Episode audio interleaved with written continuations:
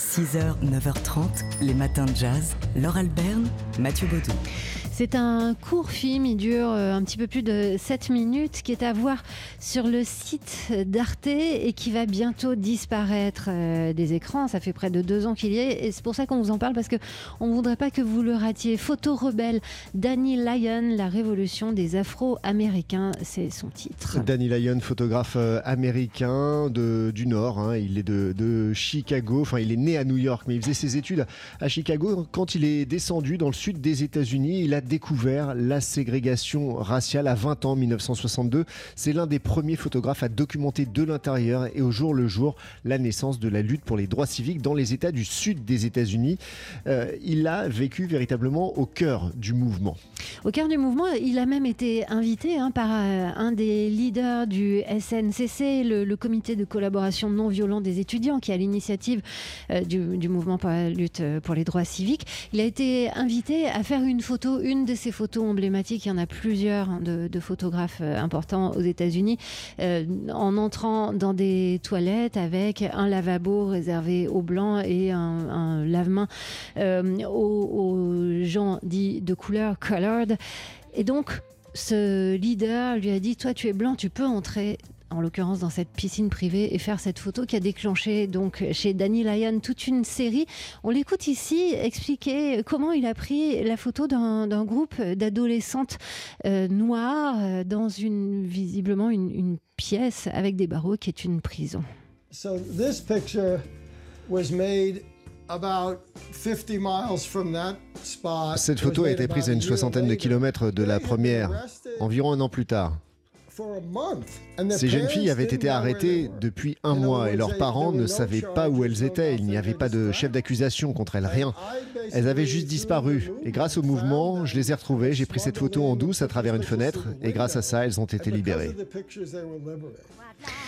Voilà, alors ce qui est euh, super intéressant dans ce court film, c'est que Danny Lyon, qu'on vient d'entendre, explique, remet en contexte lui-même ses photos et qu'on envoie défiler des dizaines et des dizaines. C'est un court film qui vient faire le point donc sur euh, ce mouvement, cette, la naissance du mouvement pour les droits civiques. Photo rebelle Danny Lyon, la révolution des Afro-Américains, c'est donc à voir sur le site d'Arte.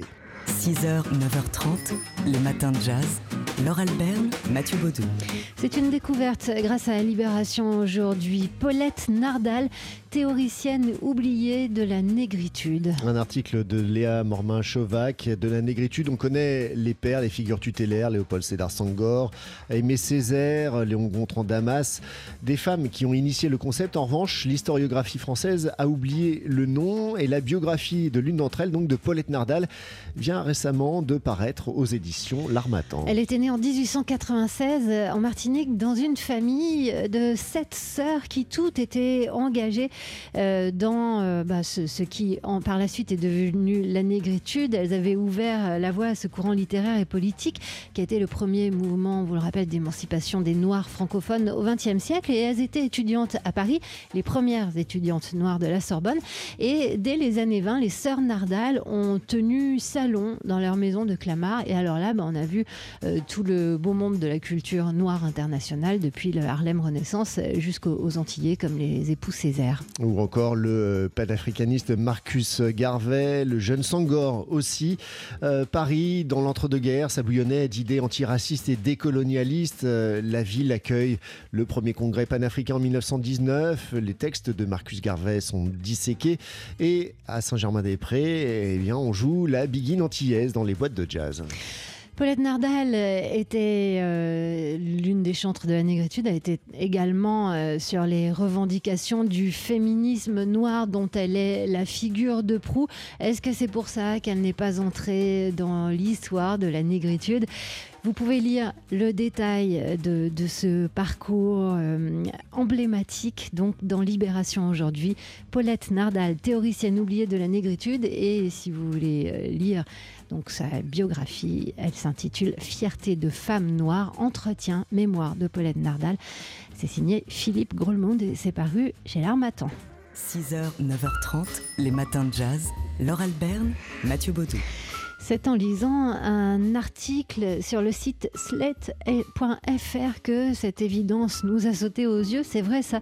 Euh, le, les esclavagistes étaient aussi des femmes. L'article en question s'intitule L'histoire américaine ne doit plus passer sous silence la barbarie des femmes. Et il s'intéresse, cet article, à la sortie du livre de l'historienne Stephanie E. Jones Rogers, euh, qui vient d'être publié aux États-Unis.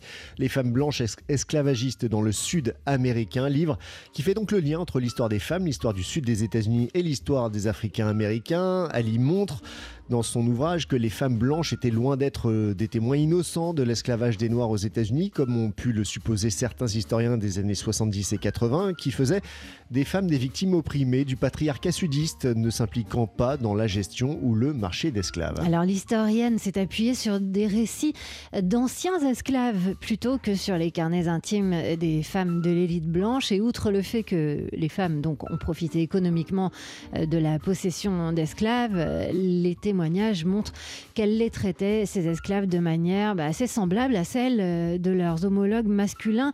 Loin d'être de douces mères, comme elles ont pu se décrire, elles n'hésitaient pas à fouetter les esclaves, à les punir ou les humilier et à séparer les nourrissons de leur mère afin de pouvoir euh, se servir de nourrices pour allaiter leurs propres enfants. L'histoire américaine ne doit plus passer sous silence la barbarie des femmes. Article donc à lire sur le site slate.fr. Les matins de jazz.